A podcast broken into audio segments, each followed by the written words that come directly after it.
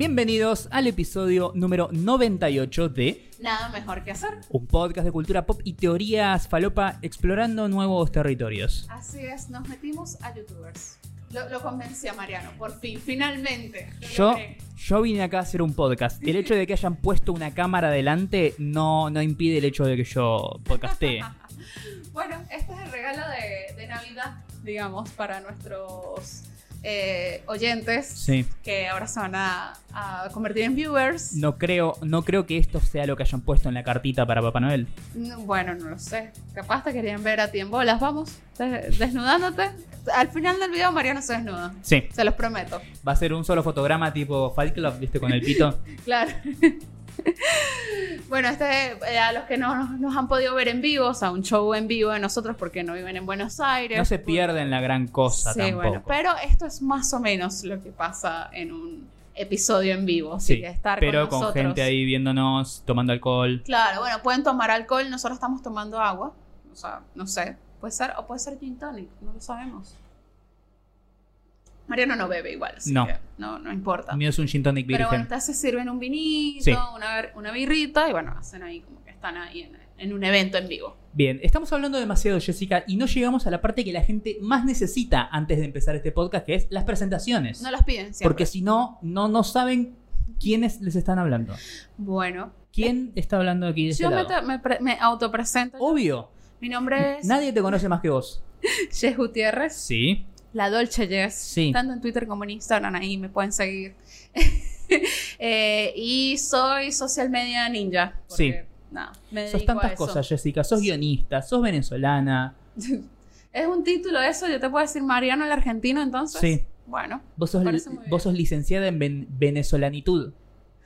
creo que soy la persona menos indicada para eso. Pero bueno, debo confesar que el otro Yo día me comí una yaca y casi lloro. Claro, yo descubrí quién era Lazo gracias a vos, Jessica. ¿Ves? ¿Sabes quién es Lazo? Muy bien, me parece muy bien. ¿Quién es Danny Ocean? Sí. Por ejemplo, también. Muy bien. No George Clooney en la gran estafa, el otro Danny Ocean. El otro Danny Ocean. Y bueno, ¿y vos quién sos? Yo soy Mariano Patruco, soy periodista, me dedico a hablar de cine y series, pero más de cine que de series, aunque también me gustan las series. También ves series. Sí, y pero- documentales también. Sí, pero me consumen demasiado tiempo de mi vida.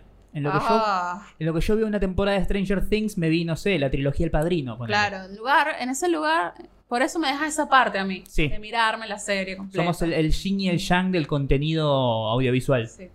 Pero me tocan películas y son de streaming. Claro. Por ejemplo, la otra vez con Los Dos Papas. Sí. Sé que tenía buenas críticas Los Dos Papas. Sí. Yo no estaba tan errada en mi, mi visión. Estrenó en sala Los Dos Papas. Sí, estrenó en salas. Sí. un- alguna. Claro, y es sorprendente porque eh, también estrenó en salas de Irishman, pero por ejemplo, por un arreglo que hubo entre la distribuidora y los exhibidores, no hay datos de eh, taquilla de The Irishman. Ah. No se sabe cuánta gente la fue a ver. Igual la fue a ver mucha gente, seguro, porque las Claro. salas estaban explotadas. Eh, pero sí hay datos de taquilla de los dos papas, y no le fue tan bien. Porque, seamos sinceros, O sea, no. o sea, la ves en Netflix y es como, ah, sí, está, está en Netflix. No te vas hasta Calamuchita a pagar una entrada para ver nah, No, con todo el amor del mundo. tampoco. Tenés que ser muy fan de Anthony Hopkins. Sí, igual la película está filmada para cine. O sea, hay Sí, sí. planos y tomas que son de cine. Eh, y me sorprende que hayan, de las dos que tenían para estrenar, que estrenaban la misma semana para llevar a cine, hayan elegido los dos papas y no Historia de un matrimonio. Claro, Que esa sí es una película por la que yo pagaría una entrada. claro. Sí.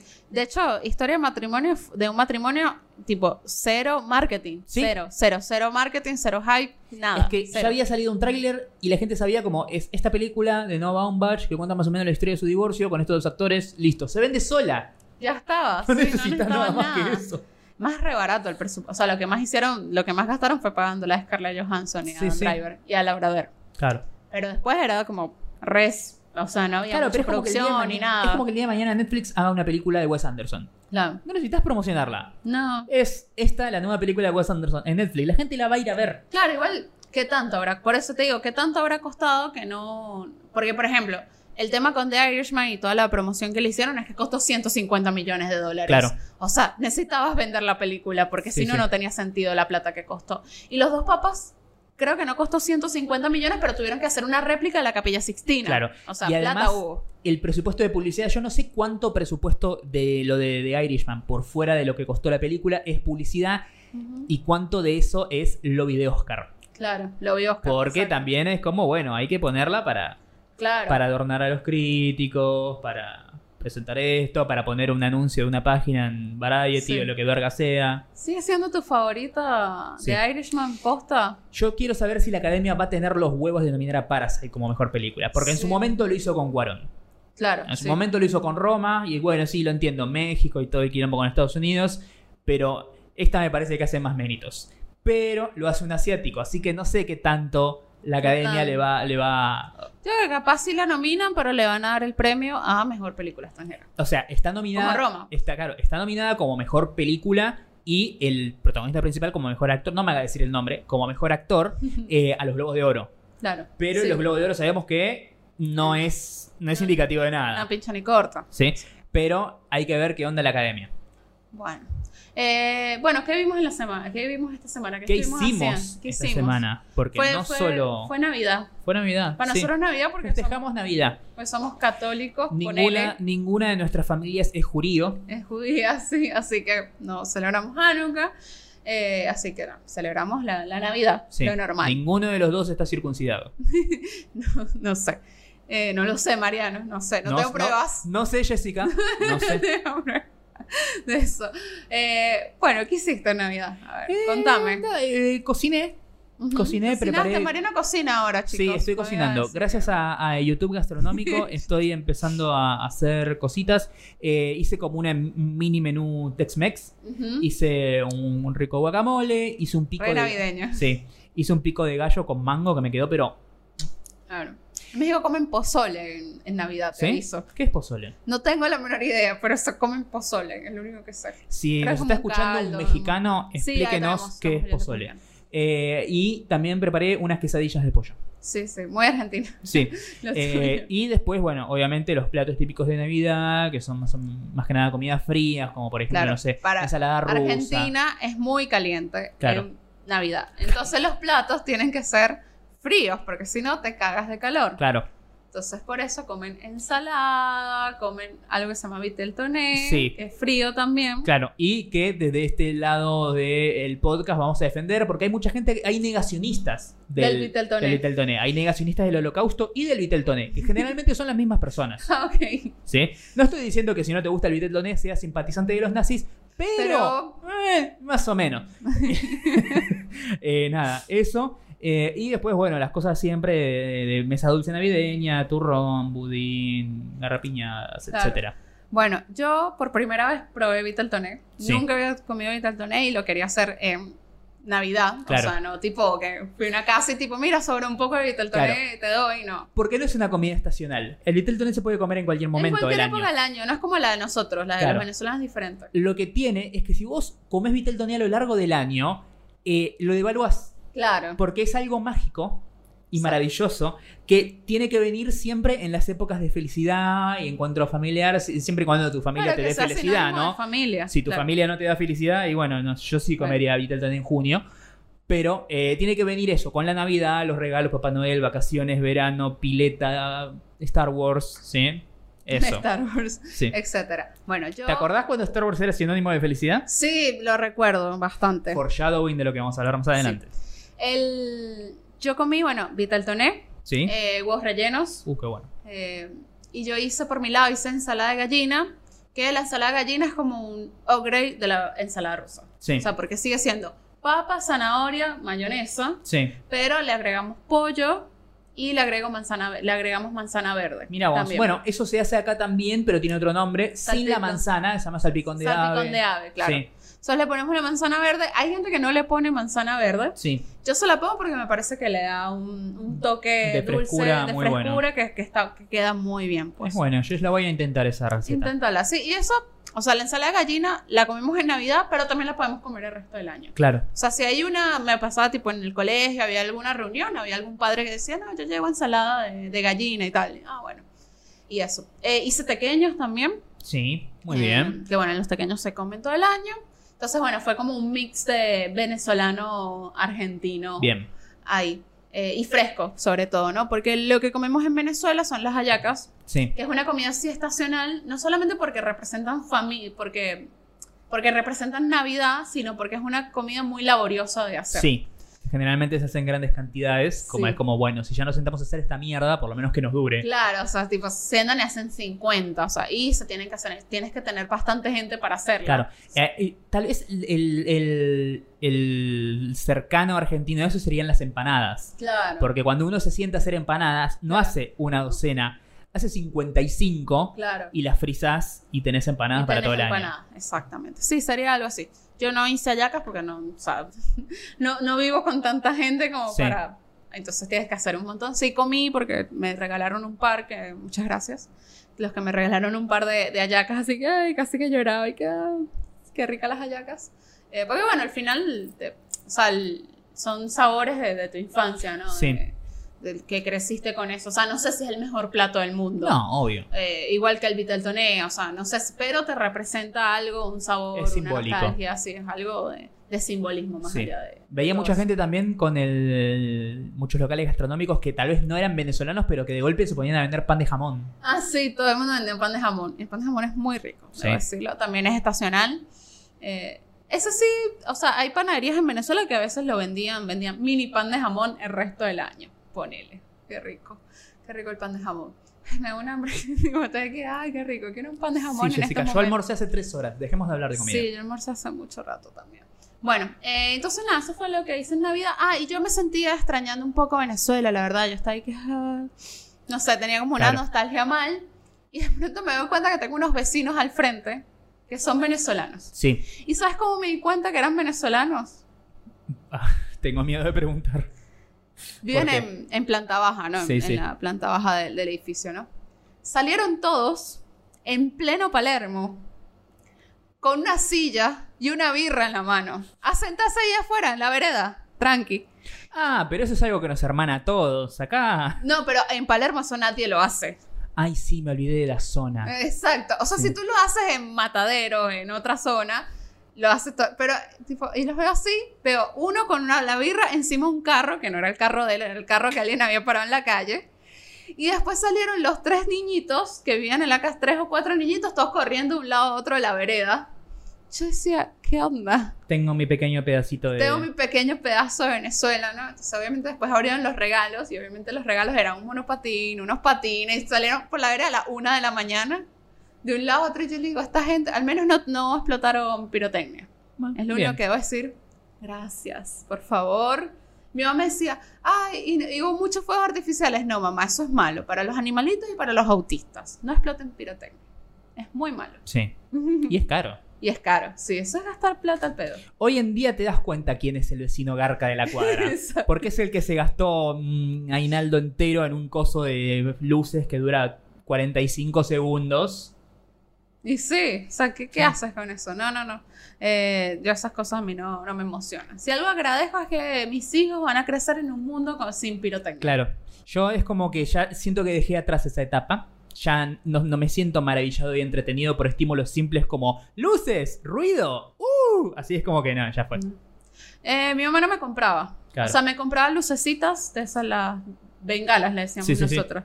Eh, eso me Eso es compraba. que si movías muy rápido podías escribir palabras. Sí, podías escribir. Eso era lo único que me compraba. Y después sí tenía primos que les compraban mucho de eso, entonces me daban a mí. Pero mi mamá decía, yo tipo, yo no voy a gastar un peso en, en- en- o algo que explota, que hace puff y ya, Claro. ya está. Y también tam- tampoco me llamaba mucho la atención, era como que si había, había. O sea, ya estaba. Así que bueno. Y también fuimos a ver una película. Los Sí. dos. Fuimos a ver Juntos. una película. Sí. Tenemos tiempo que no íbamos a... Bueno, es de Ford versus Ferrari. No íbamos a ver una película juntos. Es verdad, no estamos yendo al cine tan seguido. O sea, sí estamos yendo al cine, pero no juntos tan seguido. No juntos. Fuimos a ver una película. ¿Qué película fuimos a ver, Vamos a Jessica? ver Nice Out O hashtag entre navajas y secretos. y Secretos. Título falopa latinoamericano Sí. de la nueva película de Ryan Johnson. Te amo, Ryan Jones. Te amo.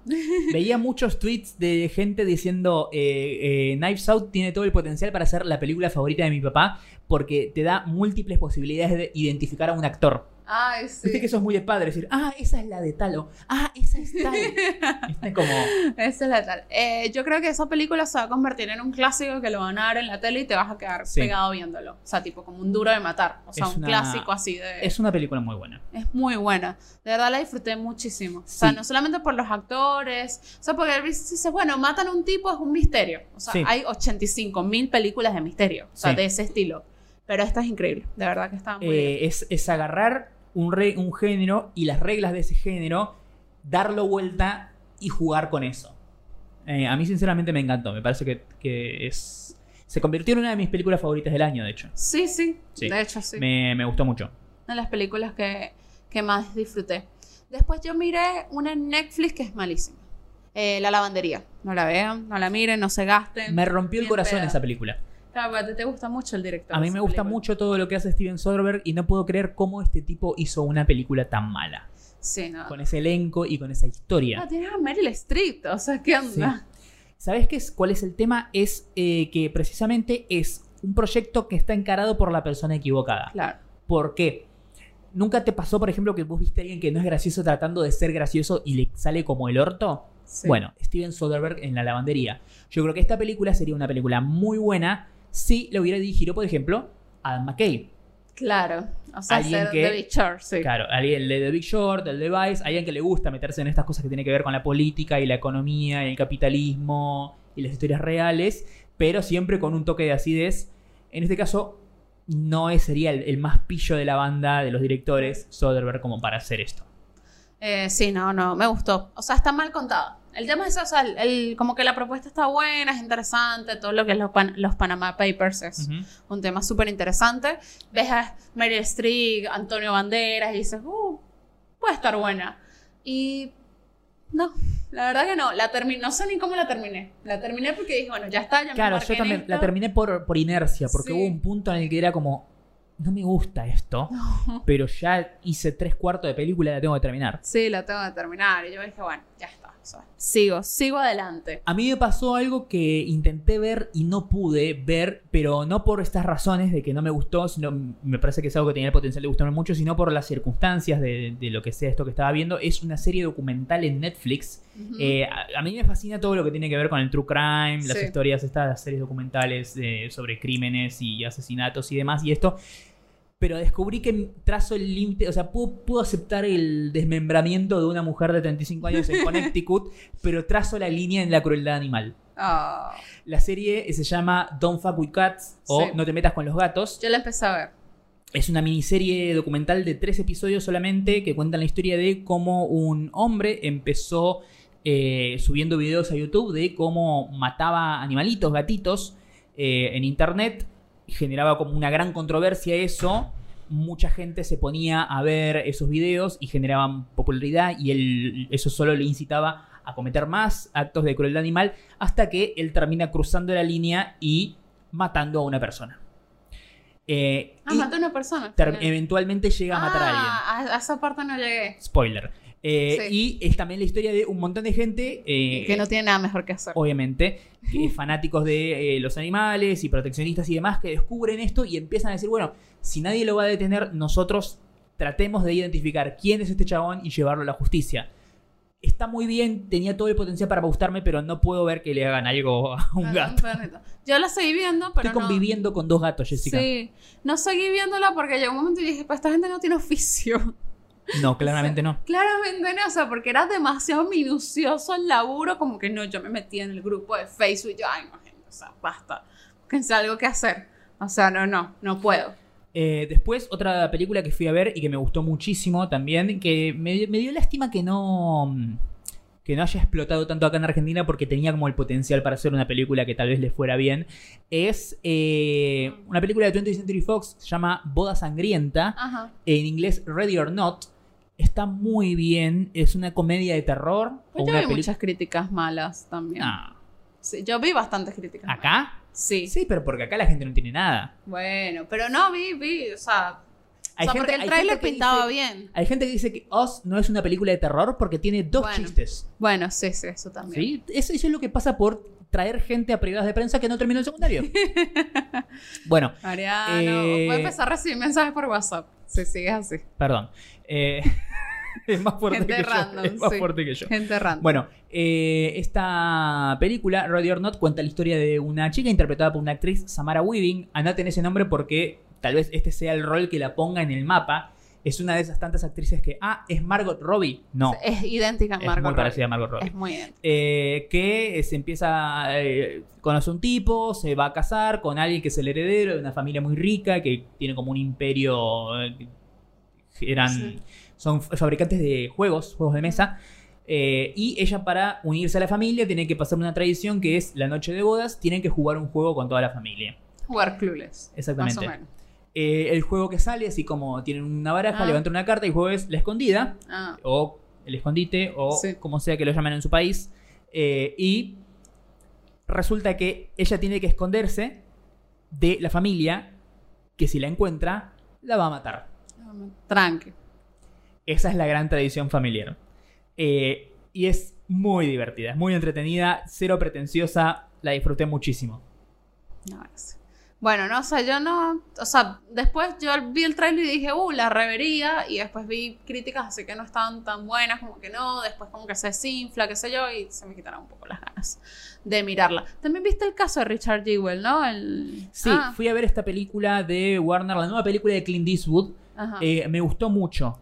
Eh, me gustó mucho más que La Mula. No me gustó tanto como Soli. O sea, si hacemos un trazado con sus últimas películas. La Mula no la vi, Soli sí la vi. Claro, no me hagan hablar de la de El tren de la, París, esa, porque es una ah. poronga. Otra vez, viste, como. No puedo creer que Soderbergh haya hecho. No puedo creer que Clint Eastwood haya hecho esto. Me haya hecho esto. Eh, no, está muy bien. Me, gustó muchísimo. Lo que tiene es que se le ven los hilos. Mm. ¿En qué aspecto? Es una película donde los villanos principales son la prensa y el FBI.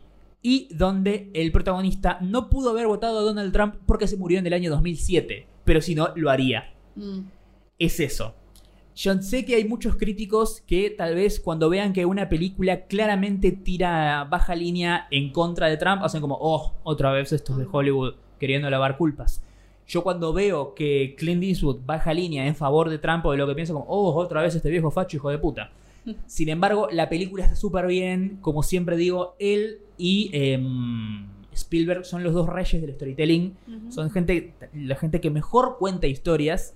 Eh, la película está súper bien. Si le perdonas un toque a la ideología, la vas a disfrutar más que yo, que cada vez que la veía era como, dale, pero igual la película está súper bien. O sea, no, no me bajó la experiencia de la película. Esa capaz. Si logras como abstraerte del discurso. esa capaz la mire, pero. Sí, no sé, sí. O sea, tipo, si la ponen en Netflix, una cosa así, bueno, la, la miro. Yo me miré todo el maratón de Friends del 25 de diciembre.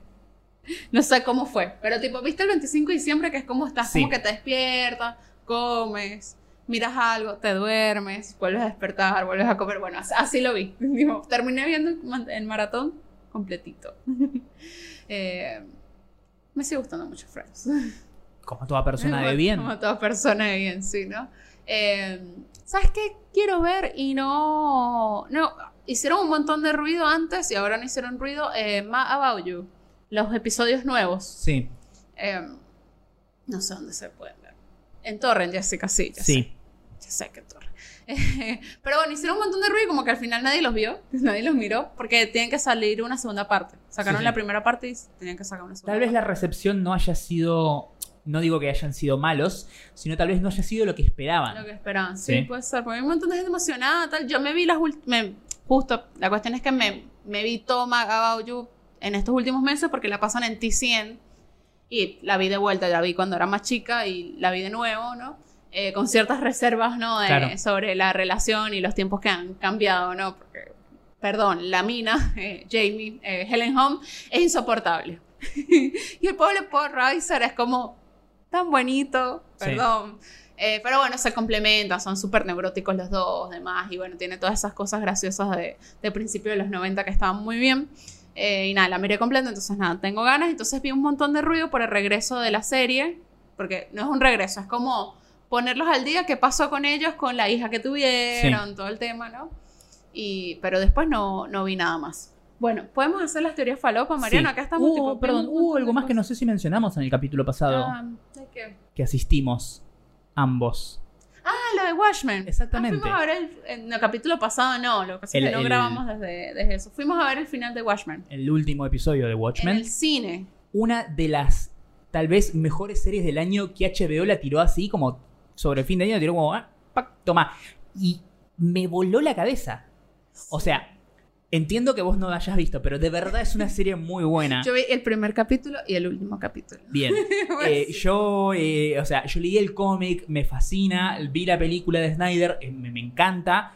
Y ahora cuando vi esto y dijeron, vamos a hacer como Watchmen, pero 30 años después y sin los personajes principales, dije, ay, ¿qué van a hacer la puta madre? Lo va a dirigir eh, Damon Lindelof. Dije, no, pero me encantó. Es mucho. muy, muy buena. Es tal vez una de las series que también con el tema este de una cosa es la historia y otra cosa es el discurso que tiene la serie, tal vez es una de las series más temáticamente interesantes que hubo este año. Eh, bueno, eh, bueno, fuimos a ver el último episodio al cine. Estuvo Sí. buenísimo el evento, muy divertido. Eh, hacían traguitos, eh, Había inspirados. comida. Había comida, mucha comida también. Mariano se ganó premios, Mariano ganando cosas Obvio. en lugares. No ganaste el premio final, que era un Croncast. Sí, estuve ahí nomás. Estuviste ahí, tipo, casi, casi. Y lo vimos muy cómodos en una sala VIP premium, así de esos que tienen sillones y están buenísimas. Eh, igual la disfruté. Sí, sí, sí. Y pusieron que van a sacar otra serie que pasaron el tráiler ese día, que es del coso de la laguna. ¿Cómo que se llama? Ah, Eh, Swamp Thing, el monstruo de la, el, el monstruo de la laguna negra, pero de la versión de DC Comics. La versión de DC Comics que La yo cosa no, del tenía, pantano, perdón. yo no tenía idea de, de eso. O sea, Es que- el upfront de HBO no lo, no lo habían puesto. Claro, es que esa serie no es producida por HBO. Ah, Esa serie es. ¿Te acordás que había salido hace poco, o hace poco, este año, a principio de año creo, una plataforma de streaming solamente de series de DC? sí. Bueno, eso ahora fue absorbido por todo el, el merger empresarial que hubo de Warner Media, que ahora se va a convertir en la plataforma HBO Max. Ah, y sí, esa sí. serie va a salir bajo el sello de HBO. Ah, Porque, o sea, la habían producido, estrenaron, creo que, no, creo que ni siquiera llegaron a estrenar ningún capítulo y es como que nunca salió. Ahora va a salir bajo HBO. ah, claro, así, porque yo tipo, ¿por qué me ponen esto y estrena ahora? Viste que, por ejemplo, en Netflix está esta serie que se llama Titans, Titanes, Titans, sí. que es de los, los Teen Titans, los Sí. titanes. Bueno, también esa es producida por esta plataforma de streaming que hace series solamente de personajes de DC y que ahora es como que cayó ahí todo en el- la unión de, de contenidos y cosas que va a ser HBO Max. Claro, ahí sí entiendo. Igual, bueno, HBO tipo va a estrenar como 500 series en enero. Sí. Estrena The Outsider, estrena Avenue 5 y estrena un par más también. Sí, hay un par de Bien. temporadas nuevas que vuelven. Sí. Tengo muchas ganas de ver The Outsider. The Outsider yo también. Y no, yo quiero ver mucho Avenue 5. Sí. Estoy así que sí, Hugh Laurie. Si no han visto el tráiler de Avenue 5, véanlo porque está muy buena. Eh, y es bueno, estoy, estoy esperando que den fecha a una serie argentina que me tienen como... Sí. Ya los miniseries. Y me tienen como, por favor, porque Mariana fue al servicio, o Sí. sea, tipo, Tengo una entrevista de 11 minutos guardada que todavía no. O sea, no puedes salir. puedo publicar. Me prestaron el libro en estos días y todo para que lo leyera. lo, lo bueno es que vas para cuando estrene ya vas a haber leído el libro. Sí. De aquí a allá y tipo, bueno, me leo el libro. Pero bueno, cosas de ¿Qué hago? calendario. ¿Qué hago? Bueno, la serie se llama Entre Hombres, así lo sabemos. Sí. O sea, porque eso sí, sí, se, sí se dice, se, se Es puede una, una decir. producción argentina hecha por HBO. Hecha por HBO, de los mismos productores del Jardín de Bronce y demás, pero todavía no hay fecha de estreno. Así que yo pude ver el tráiler en el upfront de HBO, pero no ha salido el tráiler públicamente. Claro, todavía no está para que O ustedes. sea, posta que los únicos que vimos el tráiler eran los que estábamos ahí ese día. Nadie más ha visto el, el puto tráiler. O sea, nada. Bueno, nada. Hablando de, de series y cosas que no, no salieron más, eh, ¿viste el video de Kevin Spacey? Sí. Kevin Spacey está vivo, desgraciadamente.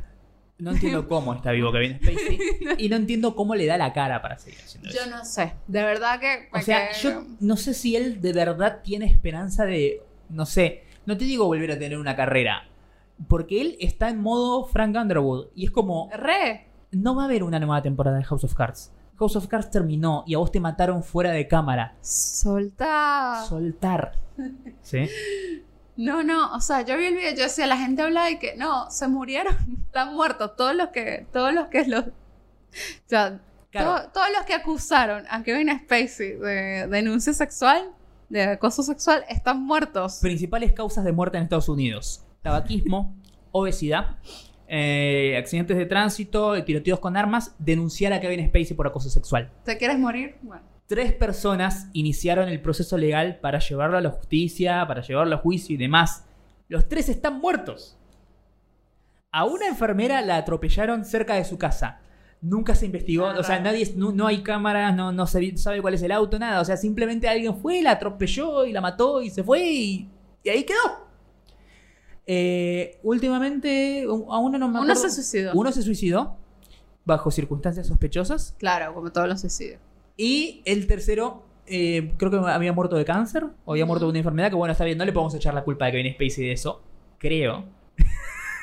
Pero no es increíblemente raro. Es muy raro. Y después sale el video diciendo, ¿ustedes creen que me voy a olvidar de desearles feliz Navidad? Así, con una mirada a cámara, así como que, Claro, no sé si me vas a violar o me vas a matar. O sea, claro, probablemente las dos.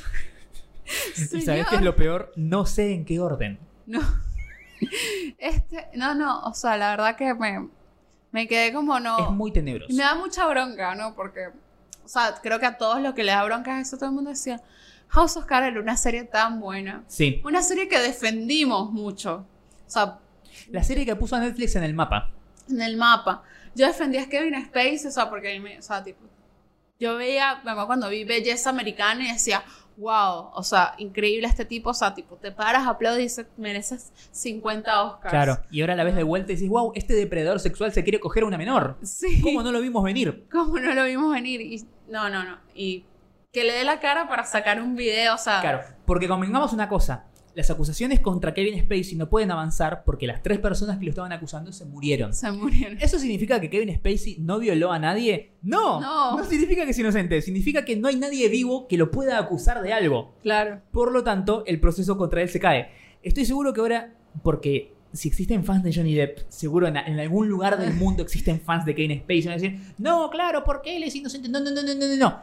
Que se hayan muerto todos los denunciantes no, no, no, no los desviola. Claro, no, Sí. no va a desviolar a nadie. Es, es como eso, o sea, yo creo que en serio había cosas que teníamos como un cierto consenso social, como por ejemplo, no sé, que Johnny Depp es un golpeador de mujeres, como que Michael Jackson es un violador de niños, o esto.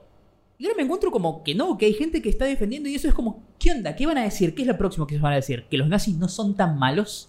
No eran tan mal. Bueno, y los negadores, los negacionistas del holocausto, pues, Sí. o sea, tenemos esa clase de gente. Sí. Así que, nada, no sé. Mi, mi teoría es que Kevin Spacey los mató todos.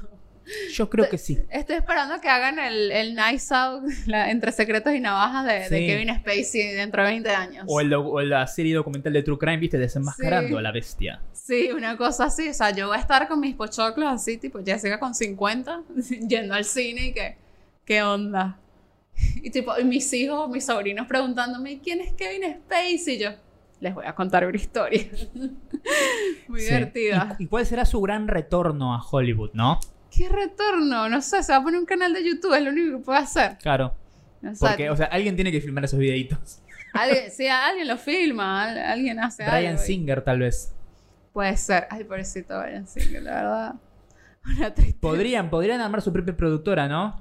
Eh. Brian Singer dirige, Kevin Spacey protagoniza y produce Harvey Weinstein. Harvey Weinstein pone la plata, ¿no? Eh, faltaría Woody Allen también. Claro. Ya, perdón, yo defiendo a Woody Allen. Sí. O sea, no lo defiendo, no es que lo defiendo. Lo, lo- lo que los hace zafar a todos estos eh, que no se juntan con Woody Allen es que Woody Allen, sin- como si no es intrafamiliar, no, no va. Claro, no va. Exacto, él no tiene denuncia de tipo, no sé, Scarlett Johansson ni, Claro. ni nada de esa gente, pues está más queda en familia. Lo- pues. se, le- se cruza con Kevin Spacey en los Oscars y le dice, qué asco, violaste a un pibe que no tiene tu apellido en el DNI. Igual Woody Allen no va a nada de esas cosas. así Claro, no, no, como, O sea, perdido. ¿Por qué será? ¿Por qué? Guay. No lo sabemos. Eh, bueno, yo a veces pongo a Mariano al día con las cosas que pasan en, en el mundo twitterístico. Sí, hay algunas que me pierdo, viste que Twitter es muy grande. Bueno, te perdiste todo el quilombo de, de Rise of Skywalker. No, eso no me lo perdí, eso lo seguí muy de cerca. Ah, se lo seguiste Sí. muy de cerca. Eh, pero bueno, estos días pasó uno. ¿Ustedes se acuerdan cuando acá hablábamos de la faraona? Sí. De Martín Sirio. Nosotros no lo cancelamos realmente. No, Nos aburrió. Claro, yo como que le perdí el rastro. Ni siquiera Sí. es que.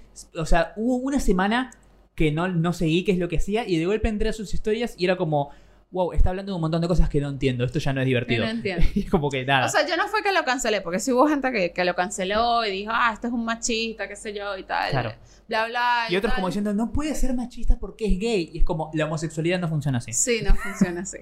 Eh, pero yo no cancelé, fue que me aburrí directamente. Fue como tipo, ya, o sea, ya hablaba de temas que a mí ya no, o sea, en ese momento cuando salió y hablaba como de Claro. Tinder y esas cosas, como que me llamaban, o sea, como que me sentía más identificada, pero ya ahora como que. Claro, le perdimos el rastro. Igual cada tanto aparecían un par de cosas, así como resúmenes de lo que hacía. Era como, ah, mira, gracioso, como, ah, mira toda esta cosa con Mar Botana, o ah, mira toda esta cosa con Mariano Martínez. Sí, después estuvo en el, en el, en el bailando. Sí, estuvo en Tinelli, sí. Sí, decía, bueno, lo logró, ¿no? Porque eso era, o sea, allá donde, era donde la apuntaba, ¿no? Sí, sí.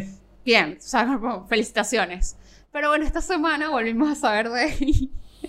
Porque tiene una demanda de 140 millones de pesos. ¿Qué? El ex lo demandó. 140 millones de pesos. ¿Sabes cuántos hospitales construís con eso? Sí. Uno, con suerte. Uno. Pero es un hospital. Es uno. La cuestión es que el ex lo está demandando alegando que supuestamente trabajó para él y no le pagó. ¿Sabes lo que tienes que facturar para que a la persona que te asiste, digamos, eh, le corresponda ese porcentaje de plata? Sí. La faraona vive en un monoambiente. No, él se fue un dos ambientes después. Se compró otro departamento. Oh, después. es millonario. Vive, no- en, pero vive no es en que ve- 53 metros cuadrados. Claro. No es que vive en Puerto Madero, en un, Sí. No es un- no es un hombre rico. ¿Sí? No es, no es un hombre rico. No, no. No es un hombre que pueda costear una demanda millonaria de ese nivel. No, no. Y me parece muy fuerte. Bueno, de hecho, él dice que, o sea, viste que muchas veces es como Sí. que estos influencers que manejan canjes y demás. Entonces, la mayoría de los canjes que recibe, como que medio que los descarta. O sí acepta canjes por productos Los o tratamiento de belleza o ropa, así como canjes.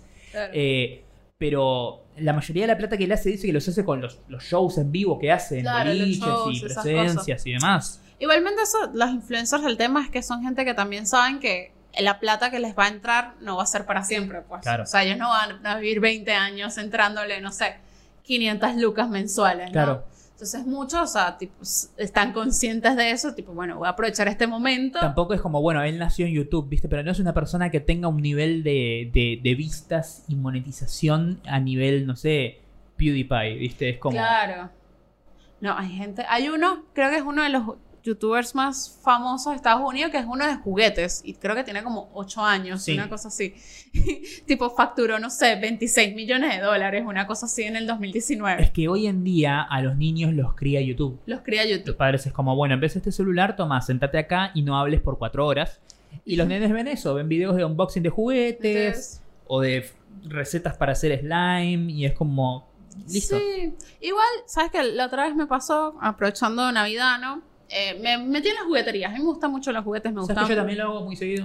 Haces eso mucho. Sí, cuando tengo tiempo que matar y no, ah, una juguetería me meto a ver qué hay. Y tú te metes a ver qué hay, ¿no? Y me metí a ver qué, qué- qué es lo que está de moda, ¿no? Están de moda de vuelta, por ejemplo, la, la- los Mi Pequeño Pony Sí. y esas cosas, ¿no? Pero hay muy poquitos juguetes. O sea, en comparación, o lo que yo recuerdo de cuando era niña, eh, yo me acuerdo que la juguetería era tipo gigante y había, pero cantidad de juguetes para escoger. O sea, no era una Barbie, eran 10 Barbies Sí. nuevas. O sea, Ahora yo eh, también entro en las jugueterías y es como, bueno, esta es la sección de muñecos de Marvel, esta es la sección de, de muñecas, esta es la sección de muñecos de, eh, no sé, de Pokémon y se terminó. Sí. Y esta es la sección de Star Wars, se terminó. Y es como, no hay mucha... o sea, entiendo que sí, está bien, son cosas populares que tenés que tener porque a todos los nenes les gusta o Marvel o Star Wars o, o lo que sea. Pero es como, no puede ser que ahora eh, entro a una, una juguetería y es lo mismo que cuando entro a una cine. Es como, ah, mira, esta franquicia, esta franquicia, esta franquicia, esta Pero es franquicia. que las películas y las, y como las series animadas se, se hacen para vender los juguetes. Claro. O sea, eso es un negocio. Pero antes por lo menos tenías en el medio un, Transformers, las Tortugas Ninja. Bueno, todos tenían series animadas. Claro, por eso, pero claro, era como... bueno, sí, había más variedad. Había variedad. No, había mucha más variedad. O sea, de yo estoy cosas. un día esperando entrar en una juguetería y que haya figuras de eh, Hora de Aventura, o de Regular Show, o de Steven Universe, ponerle cosas que hoy en día están en la tele y que los chicos ven, o no tan chicos. Pero igual, lo que, lo que pensaba después, digo, claro, es que ahora los videojuegos es lo que más venden. Y el iPad, o sea, es como donde gastan más plata los padres. Eh, no, no, ya no es tanto el, el juguetito de, ¿sabes? para tener en la mano, sino el- la pantalla. Sí. O sea, lo, lo que es la pantalla. Y la verdad, si me ponía a ver, por ejemplo, cuando mi mamá me compró el, 60 el Nintendo 64, yo dejé de jugar con las Barbies. Sí. Y además también vos entras en una juguetería y decís, bueno, quiero comprarle algo a mi nene que no sea algo así de franquicia, pero algo con lo que puede jugar, no sé, esta super pistola de Nerf para tirar esos dardos de que Sí, está que ahora le buenísimo. pusieron la etiqueta de Fortnite. Claro, Sí. pero lo veo y digo, ah, está buenísimo. Después veo lo que sale y digo, no, prefiero poner y comprar, eh, ponerlo esto y que sea una cuota de una laptop. ¿viste? Es como Claro. Sí. que sé que me va a durar 10 años Claro, y pero voy a igual poder le ponen la trabajar. etiqueta de Fortnite. Sí. Y yo, pero esta es la misma pistola Nerf de hace 30 años. O sea, es un juguete re clásico. Sí, sí. O sea, de hace mil años. Pero bueno, los juguetes vuelven y esas cosas. E igual está bueno, bueno, veía por ejemplo a los vecinitos estos venezolanos que bueno, por lo menos les regalaron unos monopatines y unos patines para que salgan y, Claro. y estén en la calle. Eh, otra cosa que veía también, por ejemplo, es que hay toda una línea de juguetes de Fortnite. sí, sí, es sí. como, wow. Wow. Bueno. Y encima están bien hechos. O sea, no son, viste, como esa porquería china. ¿Viste que ahora Hasbro, que tiene las licencias de... De todo, de todo. Claro, o sea, Hasbro es de Disney. Sí, Hasbro Disney. Por lo tanto, tiene todos los juguetes de Star Wars y de Marvel. Sí. Son espantosos. Había un, un Capitán Sí. América que era así como con la barba, así de Infinity War. Y salían como, no sé, 1500 pesos porque era el mejor de esa línea. Y primero, lo apretabas y se hundía. Así de, de, de chotra el plástico. Y las expresiones faciales parecían. ¿Qué onda? ¿Le faltó un golpe de horno antes de nacer a este Steve Rogers? Eran muy feos. Eran y eran feos. muy caros. Y eran oficiales. Digo, o sea, sos merchandising oficial. No puedes hacer algo tan feo. Hasbro tiene Transformers ahora también. Claro. Sí, tiene, se compró Transformers.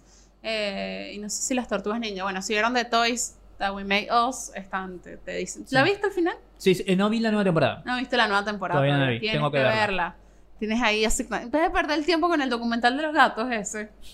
Porque en No, es que, es que ya no lo voy a ver. No, ya, no, ya, ya está. no lo voy a ver. Bueno, vas a ver de Toys That We Made Us. Dale. Así que bueno. Bueno, ahora sí podemos hablar de Star Wars. Creo que ya hicimos el preludio suficiente. Eh, vamos a contar nuestra experiencia. Chicos, yo me quería parar de la silla indignada. Spoiler. Perdón. Si no viste Star Wars The Rise of Skywalker, este es el momento en que dejas de escuchar porque vamos O ver. o ver, porque vamos a hablar de la película. O sea, no solamente vamos a contar qué es lo que nos pasó con la película, sino que vamos a decir cosas que pasan en la película. Así que si no la viste, aprovecha para poner pausa. Tal vez ir a verla, tal vez no, no sé, depende si te gusta. Eh, la pasé muy mal. De verdad que me dio un poco de bronca haberla pasado tan mal. A mí me pasa algo raro porque es como que no la pasé mal, pero tampoco la pasé bien. Y por dentro decía como, estoy viendo Star Wars, ¿por qué no estoy sintiéndome No. feliz? Claro. Y era un conflicto porque lo que estaba viendo en pantalla me parecía como, oh, qué poronga esta película. Pero por otro lado decía, no me está generando nada. Y si llegamos al punto en el que estoy viendo Star Wars y Star Wars no me genera nada, o uno, estoy muerto por dentro o chocaron fuerte esta franquicia. Sí. La chocaron. Mucho. Mucho, de verdad. Y pueden salir los defensores a decir, o sea, que me da, me da mucha gracia porque justo a los que les gustó de Rise of Skywalker no les gustó de las Jedi. Sí. Y ahora es como que, viste, que la otra era una porquería, esta sí es buena, y yo no, pero es que esta es mala. No, no. O sea, si la otra te pareció mala, esta te debe parecer peor. O No sea, sé qué es, si hay algo en el agua o qué, pero hay un montón de gente que tiene el gusto atrofiado. Sí. Y no está mal que lo tengas. El tema es que tenés que entender que hay cosas que están bien y hay cosas que están mal, hay cosas que te gustan y cosas que no te gustan. Pero esos términos no son intercambiables. Gusto no es calidad, calidad no es gusto. ¿Sí? A vos puede haber una película que no te guste y sin embargo esa película es buena. Y el hecho de que a vos no te guste no va a hacer que la película sea menos buena. Es un hecho objetivo. Claro. La calidad cinematográfica es un hecho objetivo. Claro. De la misma manera que en un certamen de música se ay, pero ¿cómo sabes si alguien toca bien o, o alguien toca mal? No, no, no. Si alguien toca mal, te das cuenta. ¿Sí? Capaz que no te gusta lo que toca, pero toca bien. Es lo mismo con de, de la Jedi. Vos puedes decirme que no te gusta y te lo te entiendo con todo el corazón y, Dios se apiade de tu alma, ¿sí? Pobrecito, te entiendo. Pero no puedes decir que es una mala película porque no es una película mala, ¿no? No, no. O sea, vamos de vuelta al ejemplo que siempre tiro, ¿sí? El Ciudadano Kane, la que se supone que es la mejor película de la historia, la película que sentó las bases de todo. A mí me parece un embole y la detesto y no me gusta. Pero por nunca en mi vida se me cruzaría por la mente decir esta película es mala, porque sé que no lo es, No. pero no me gusta. Y hoy en día, el discurso social de las redes y de la gente mogólica hace que crean que gusto es eh, calidad Calidad. y que Sí. opinión es igual a hecho. Y no, son dos cosas completamente distintas. Y eso dañó el discurso en torno a Star Wars. Y hoy en día se pone en duda una película buena como si fuera mala. Claro. Y no lo es. Y no lo es. Sí, sí. Repito, la calidad cinematográfica es un hecho objetivo. No es opinable. No es opinable. Si alguien filma bien, filma bien. Si alguien narra bien, narra bien. Fin. Está narrada como el culo. Eh, tiene muchos. eh, tiene muchos agujeros el guion. O sea, situaciones, No, no, no. muertos que reviven. ¿Por qué Han Solo tiene que decir que es un recuerdo? Claro, nosotros vimos morir a Han Solo. Exacto. ¿Sí? Sí. O sea, no hace falta que me lo expliques. Sí. No soy tan pelotudo. Exacto. Soy un poco pelotudo, Estás- pero no tanto. Eso es un error de, de narración. Estás subestimando a tu audiencia. Que le tienes que explicar que es un recuerdo. Pero es la misma audiencia que vio como al, al final de la película anterior un niño contaba las leyendas de Star de Luke Skywalker y jugaba con juguetes, ¿sí? Como nosotros en su momento, ¿sí? Eh, viviendo la leyenda de Star Wars y que eh, veía en el cielo como las naves de la resistencia se movían y ilusionado y lleno de fe y esperanza y queriendo decir, bueno, tal vez en algún momento yo pueda ser uno de ellos, ¿sí? Y simplemente cuando vieron que ese niño tenía la fuerza dijeron, ah, ese, ese, ese sobrino de quién. Y es como, no, ese no es el punto. Ese no es El, el punto, punto. es que el nene es como nosotros. Claro, sí. Que cualquiera puede ser. Claro, y que ese nene refleja el, el- la- la- la- el sentido del sense of wonder, ¿sí? la, Mm. la maravilla que nosotros sentíamos cuando nos encontrábamos con Star Wars, ¿sí? y se- nos sentábamos y jugábamos con los juguetes y queríamos ser como los personajes de Star Wars, ¿sí? y todos era como, ay no, pero será, pero será el primo de Anakin. Obi-Wan tuvo un hijo extramatrimonial, es como, no, no, No. Y esa misma lógica lleva a que el personaje más interesante de la saga. Rey, Rey. la protagonista, al final es como, bueno, ¿vieron todo lo especial que tenía esa? Bueno, no proviene de ella, sino Sí. que es la nieta oculta de Palpatine. de Palpatine. Como- ah, por cierto, Eh, Palpatine durante los últimos 30 años estuvo vivo. Tú, Es como- mío, y tiene un ejército secreto del que nunca escucharon hablar. ¿Por qué? ¡Ah! ¿Por qué Palpatine está vivo? Yo estaba así, tipo, pero estaba muerto. Muy muerto. Bien muerto estaba. Sí. O sea, bien claramente muerto. Sí, sí. No había duda.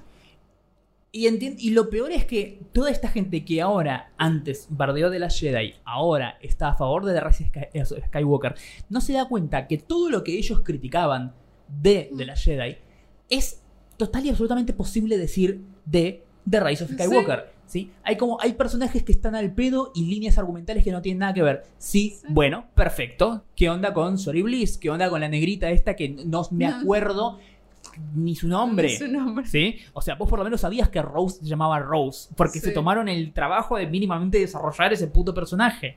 Sea, no, pero los personajes están por todos lados y van de un plan saltando de un planeta a otro. ¿Qué hace la película? Va saltando de un planeta a otro, constantemente y de golpe es como, "Wop, acá está Lando. ¿Qué onda? ¿Qué hace Lando acá? No importa. No que- importa. Hola, soy Lando, estoy acá. Lo revivimos. Claro, no, no, no, eh, Lo, no, lo no. trajimos, lo trajimos. Claro, nunca estuvo muerto. Nunca estuvo muerto, es. Sin embargo, es como que de golpe está acá por razones que no se sabe y no, no tenemos tiempo de explicar qué estuve haciendo durante los últimos 30 años. Simplemente tomá y seguí con tu misión.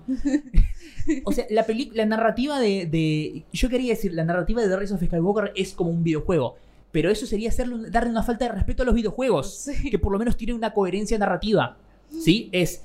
Este personaje tiene algo que hacer y para ir a hacer ese algo tiene que ir a este punto. ¿sí? En este punto descubre que tiene que hacer algo más que hacer o descubrir una nueva cosa y tiene que ir al otro lugar. Y así con, y el juego es una, una constante sucesión de misiones.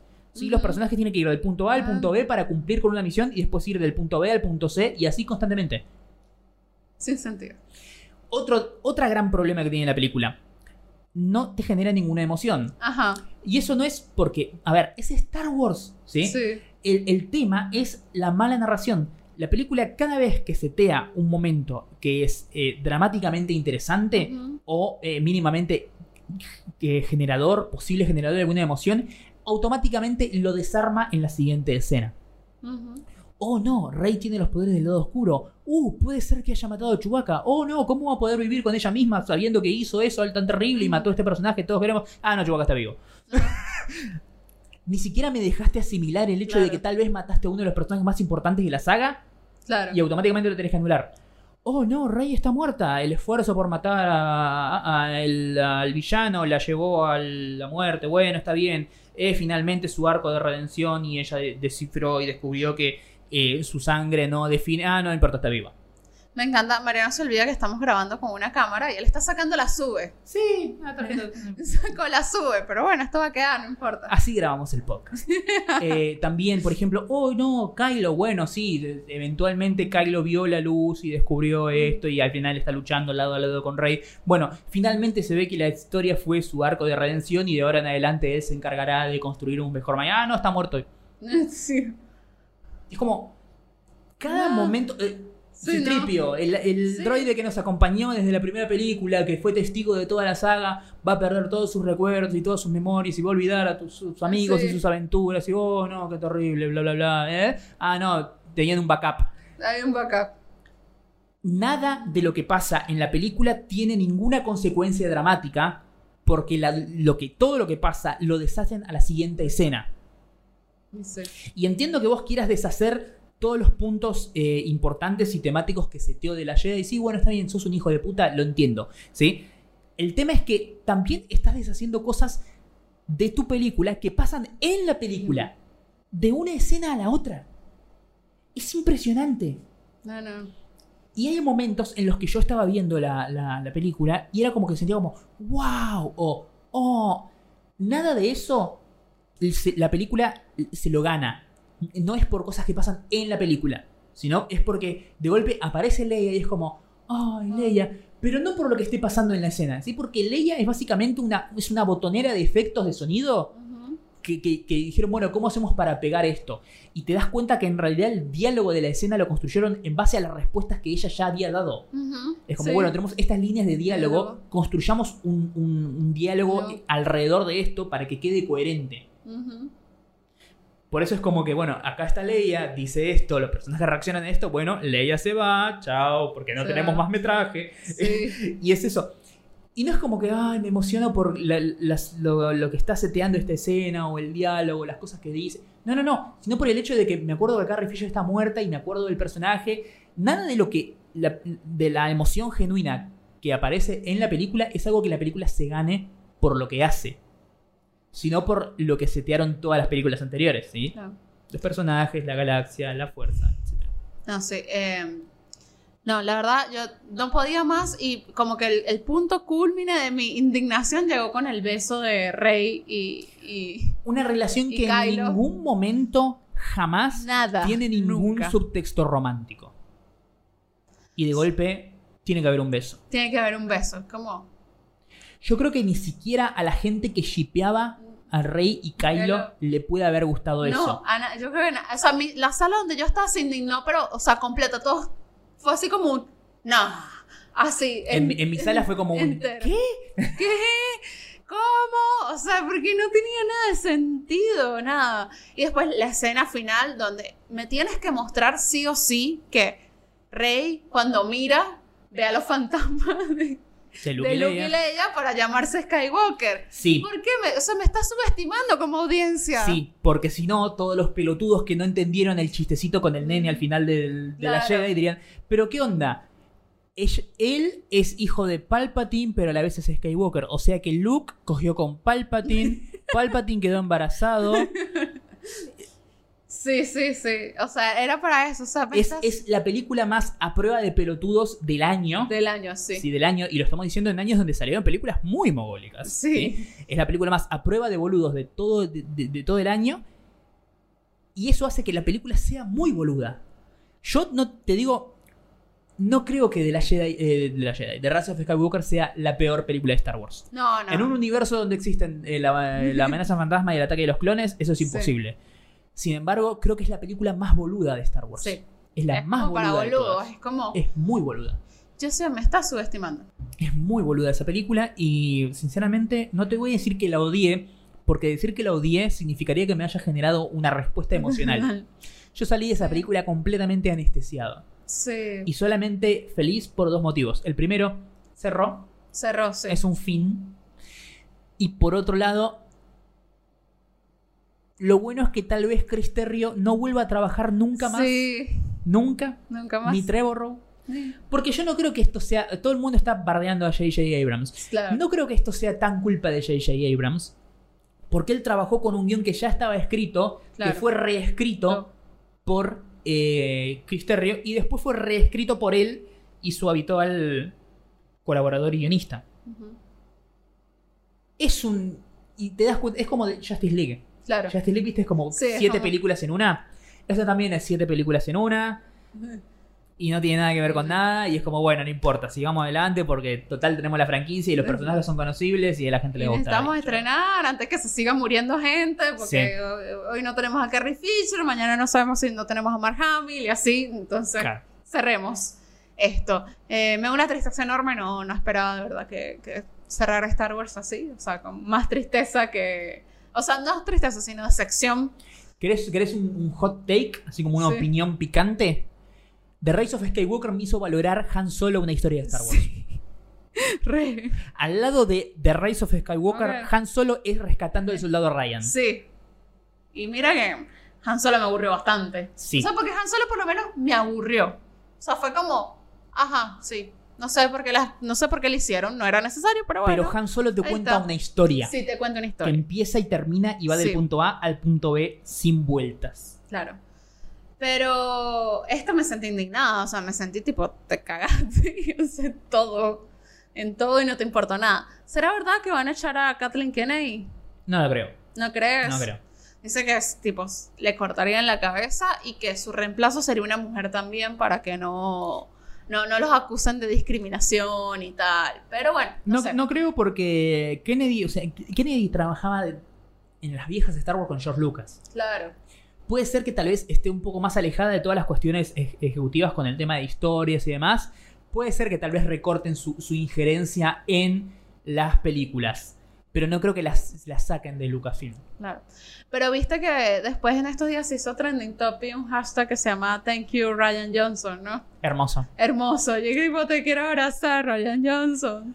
Repito, de, de Rise of Skywalker no me hubiera molestado tanto si la anterior no hubiera sido, para, en mi opinión, la, mejor película la de Star Wars. La mejor, sí. Si no me hubiera gustado tanto.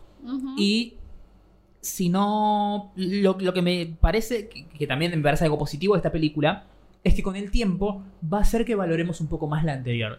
No, no nosotros, porque nosotros de por sí ya la estamos valorando, sino la gente que no la entendió. Claro. Porque sinceramente creo que no la entendieron. Sí, yo, yo también creo lo mismo. Sí, o sea, porque repito, la calidad cinematográfica es un hecho completa e inherentemente fáctico. ¿sí? O sea, no es una cuestión opinable. Vos no podés opinar si, ay, no, tal vez esta película no sea buena. No, no, no. La película es buena. Vos sos malo. ¿Sí? Exacto. Ese es el tema. Eh, por eso digo, tal vez con la cabeza un poco más fría, tal vez habiendo desmitificado un poco lo que es Star Wars y demás, la vean y la entiendan y la valoren. Pero bueno, es algo que se verá con los años. Ojalá. Bueno, ahora sí vamos a recomendaciones que sí. Sí. Cax. No. Espere, espere, espero estar vivo la semana que viene sí. eh, porque voy a ir a ver Cats. Mariano va va a hacer el esfuerzo en esta dupla de ir a ver Cax. No sé si alguna vez leíste un cuento de H.P. Lovecraft. No. H.P. Lovecraft. Bueno, Lovecraft era como que su gran eh, concepción del terror, lo que tenía para él, lo más terrorífico era el concepto de perder la razón. ¿Sí? O sea, que la mente humana y vos mismo, ¿sí? Sí. Quede como completamente loco y perdido y quedes así como ¡ah! En blanco y para siempre encerrado en un asilo. Para, para lo peor de él era la Sí, locura. la- Sí, o sea, ver algo tan terrible y, y fuera de tu capacidad cognitiva que destruya tu cerebro. Claro. Bueno, yo voy a ir a ver Cats y espero no terminar así. Bueno, te deseo mucha suerte. Que la las me críticas son, chicos, si no han visto las críticas de Estados Unidos, por favor, véanlos porque son las mejores críticas de, ¿Y sabes del qué? mundo. Estoy, estoy casi seguro de que la voy a disfrutar. Sí, yo también. Porque me parece que esta película es una de esas películas que dan la vuelta, ¿viste? Es como acá. Tan mala que es buena. Eh, eh, o sea, vos pensás como que es buena, ¿viste? Mala, mala, mala, mala, mala, mala, malísima. Y la pasás tan bien. sí. Va a ser The, The Room, el The musical. Room. Ay, Dios mío, no sé. No. Ve- Vean las críticas que, están, que, están, que son muy recomendables. Eh, ya las sacaron de todas las categorías que estaban, que estaban postulándose para los Oscars. Y sí, obvio. Le dijeron tipo, no, ustedes no van. Estaba, iba a estar nominada como, o sea, estaba eh, postulada Claro, postulada. a mejor efectos especiales. Sí, No sé si viste los trailers, sí, obviamente. tuvieron que hacerle un parche. Sí, o sea, tuvieron que hacer, sacar una nueva versión Sí. de la película con los efectos mejorados. Mejorado. O sea, es una película que salió incompleta y que Sí. tuvieron que reeditar y rehacer y reenviar a los cines. sí. ¿Cómo mierda puedes nominar a eso? O sea, esto está peor que la gente de Sonic. eh, de ¿Sí? Sonic. Porque los de Sonic con el tráiler ya fue tan, tan Claro. horrible las críticas que ahí tuvieron que Los de Sonic todo. dijeron, vamos a trazar el estreno seis meses para hacerla bien. Ellos dijeron, bueno, saquémosla como está y después vemos qué hacemos. Claro, porque ellos lo se querían sacar para los Oscars. O Sí. sea, ellos, ellos- ese ese es el tema, pues. O sea, Sí. ellos lo que querían era Oscars, pues. Bueno, vamos con las recomendaciones. Sí, por favor. Cosas que sí. Por favor. Yo quiero recomendar la segunda temporada de You. Eh, si no vieron esta serie en Netflix, es una serie que trata sobre un psicópata. Eh, y es súper adictiva. O sea, yo no voy a decir que es la mejor serie del universo porque no lo es. Siquiera, pero es una serie que de verdad tú dices, quiero sentarme a ver algo que me atrape y me deje ahí un par de horas así anestesiado. Vean You. De verdad que está, está muy buena. Estrenó la segunda temporada ahora recién. Es con la chica esta, la de la maldición de Hill House, Sí, Victoria el- Pedretti. ¿no? Claro, con el muchacho de Gossip Girl. de Gossip Girl, sí. Sí. Eh, Está y lo- divino. Lo, que tiene también es que me parece que es algo que está bien llevado, Sí. que es una serie sobre un personaje que es siniestro y psicópata, que en ningún momento lo, ni lo glorifica, ni, eh, el- o sea, se compadece de él. Claro. Sí. Sí, sí, De hecho, eso es una mala lectura que mucha gente hace, claro. Pero no tiene nada que ver con la serie, porque yo, o sea, yo vi un par de capítulos de la primera temporada y dije, ah, claro, esto, esto- es siniestro. Claro. Y de hecho te muestran como que el chabón utiliza clichés y cosas de las películas románticas. Porque es un tipo que no tiene empatía y no sabe cómo conectar Sí. con otra persona, por eso tiene que copiarse lo que ve en las películas. Claro, por eso, bueno, es psicópata posta. Los psicópatas no tienen empatía. Eh, bueno, nada, se las recomiendo para, para que la miren porque yo estoy esperando el- la parte final de Boya Horseman, la verdad. Esa, esa es Sí. la única verdad en mi vida. Yo todos los días hago cuenta regresiva y digo, Boya, ¿cuándo vas a regresar? La amo mucho, Boya, perdón. En un mes, en un mes tenemos eh, final, final, Sí. fin final. Bien, yo quiero recomendar, bueno, no voy a extenderme porque son dos cosas de las que ya hablé, eh, son las dos películas que mencioné, que vimos esta semana. Por un lado, eh, Knives Out, la nueva película de Ryan Johnson, está súper bien, es muy divertida. Vale la pena, mucho. Vale la pena, en serio. Eh, por otro lado, quiero recomendar Boda Sangrienta, una película que me hubiera gustado que le fuera un poco mejor porque de verdad está buena. Eh, y por otro lado, quiero recomendar la nueva temporada de Rick and Morty, Ah, Rick and Morty. que ahora ya se puede ver en Netflix. Ah, bien. Eh, lo que hicieron fue como sacar la mitad de la temporada ahora y después eh, a Ah. partir del año que viene va a empezar a estrenarse los siguientes capítulos. Pero ya se puede ver en Netflix, son los primeros cinco capítulos de esta temporada. Cuatro, no, sí, cuatro o cinco. Cinco. No, cinco, cuatro. Cinco. Bueno, no importa, la, la- la- la nueva temporada. Eh, está súper, súper, súper bien. El primer eh, episodio de la temporada nueva esta se dedica... Viste que el, fan de, el fandom de Rick and Morty se volvió un poco tóxico. Sí. Gente que se identificaba con las peores facetas de la personalidad del personaje de Rick. Bueno, el primer episodio de esta nueva temporada es un gran fuck you a toda esa parte del facha del fandom de Rick and Morty. Ah, muy bien. Eh, los fandoms suelen ser tóxicos. Sí. Eh, yo pensaba hasta episodio 8 que el fandom de Star Wars era muy bonito. Yo decía, ay, qué fandom tan lindo el de Star Wars. Los amo y no. No. Hay un montón Sí. de gente. ¿Sabes qué fandom me está eh, sorprendiendo pero para bien? ¿Cuál? El de Harry Potter. Sí. Porque, o sea, son gente que bardea para el lado correcto. Sí, sí, ahora, bueno, J.K. Rowling, como siempre, no sé si ella se volvió una vieja chota en su vida, pero No, bueno, ahora es creo- transfóbica. Claro, yo creo que ella siempre fue una vieja chota, pero no nos dábamos cuenta. No nos damos cuenta que era una vieja chota. Sí, es posible, es posible. Sí, Sí. sí, el fandom de Harry Potter también. El tema es que yo tengo me bloqueo un poco con el fandom de Harry Potter, Sí. porque se pasan en la intensidad. Sí. O sea, es como que basta. O sea, deténganse un poco. O sea, yo los amo. Yo, a mí me gusta Harry Potter. Me leí Sí, todo sí. Harry Potter, todos lo saben. Pero no llego a, a ese nivel, pues. Soy más fanática de Star Wars, creo. Que de ese lado, pues. Pero los fandoms son bastante. eh, nada, cuestionables. Los de Marvel y DC, o sea, ambos los odio. ambos. O sea, no hay. Es como un fandom que de lado y lado es como que solamente pueden ver su, su verdad. Y defienden todo de lado y lado, o sea, no hay, no hay punto medio. Entonces, Sí. yo no me. O sea, la única diferencia entre el fandom de, de DC y el fandom de Marvel, no sé, es que tal vez la cantidad de racistas per cápita, pero... Claro, sí, es lo único. Pero Sí. más o menos son lo mismo. Sí. Así que, bueno, nada. Eh, nada, este fue todo el episodio. 98. 98 ya. 98 ya. Nos faltan dos para el 100. Es el último episodio del año. Eso no significa que sea el último episodio de la temporada. No. Nosotros planeamos cerrar la temporada con el episodio 100, Claro. que sea una fiesta. Y después descansar un poquito. Tomarnos vacaciones y después volver con la nueva temporada, pero descansar un toque. De descansar un Porque poquito. este año fue... uf, Así que bueno, van a podernos disfrutar por primera vez en video. Sí. Así que nada, déjenos sus comentarios. perdón por anticipado. Denle like al video, tipo, pónganle la campanita, ¿cómo? Pónganle la campanita, María, te lo tienes que Sí, aprender. pónganle, suscríbanse, pónganle like, comenten, dejen un comentario, eh, pásenselo a 10 contactos, etiqueten a 7 amigos y a los parientes de sus 7 amigos y tal vez se ganen la mitad, una foto de este posavasos. Posavasos. No, porque debemos llegar al punto que, bueno, regalamos Macs y- y, iPhones, ¿no? Yo no sé cómo llegan a eso, pero bueno. No tengo, yo no tengo ni Mac. Contrabando. sí, contrabando. contrabando. Sí. Ojalá, ojalá. Toda bueno, esa ya gente está haciendo cosas ilegales. Y bueno, si les gustó, sí. Y si el comentario fue, lo vamos a borrar. O sea, yo no, voy- yo de verdad no voy a hacer, no. No voy a decir, ay, sí, no importa. No, no, lo borro, chicos, no. ¿Me dejas putearlo antes de borrar? Sí, obvio. O sea, lo vamos a responder. Después vamos a recolectar los comentarios malos y los leemos y los bardeamos. Pero Porque- los vamos a borrar. Porque nos estamos metiendo en YouTube, Claro. que tal vez después de Twitter o antes de Twitter sea la peor cloaca de Internet. Sí, uff. no, bueno, no. Twitter es la peor que acá en internet. No. No, ¿tú crees en YouTube? No, eh, los, los foros tipo 4chan y Reddit. Ah, eso, eso sí. Y después YouTube y después Twitter. Ah, bueno, dale. Instagram no, porque Instagram es como todo paz y amor, más Ah, dale, menos. dale tiempo. Dale tiempo.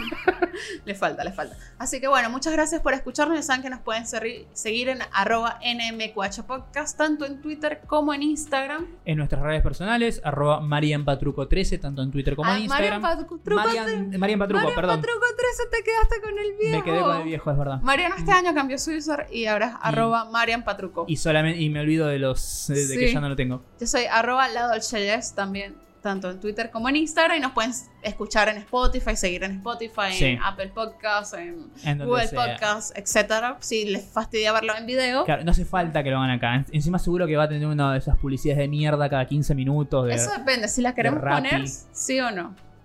Eso es lo que nos da plata, ¿no? Claro, obvio. pongamos una cada 15 segundos. Inescuchable todo. bueno, dale. Eh, bueno, nos escuchamos y nos vemos. la próxima. Chao. Adiós.